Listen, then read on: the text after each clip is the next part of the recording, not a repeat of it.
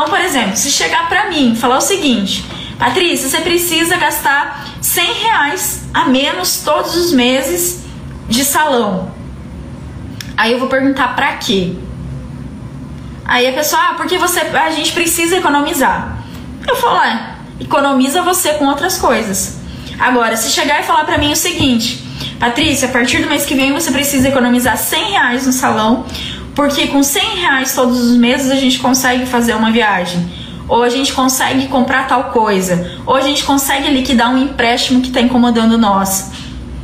Aí eu vou falar o que é legal. Dá pra gente fazer, vale a pena eu abrir mão disso, 100 reais todos os meses, para a gente alcançar o resultado que a gente quer. Então, a partir do momento que você sai da teoria e você mostra o ganho que essa pessoa vai ter, ela vai pensar duas, três, quatro vezes na hora de mudar.